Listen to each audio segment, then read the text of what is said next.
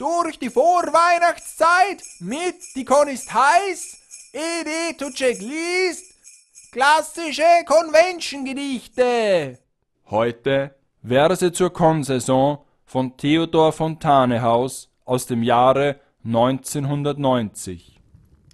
Noch ist die Saison nicht ganz entflohen, da will man uns schon Karten für das nächste Jahr verkaufen, und Events gibt es einen Haufen, will man sein auf jeder Con.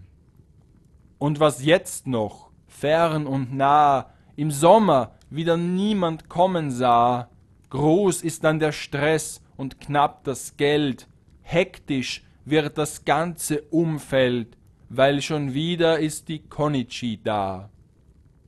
Tag, wo das Kostüm fertig sein soll, das nächste Jahr wird sicher toll, aber Vorverkauf und Reiseplan zu den Germanen lassen uns den Tag schon erahnen, die Deadline im Kalender unheilvoll. Das war's für diesmal. Die Con ist heiß, wünscht euch noch einen frohen zweiten Advent. Ja, Sakra ich krieg das Tier vom Adventkalender nicht auf. Wir hatten das so eingebaut.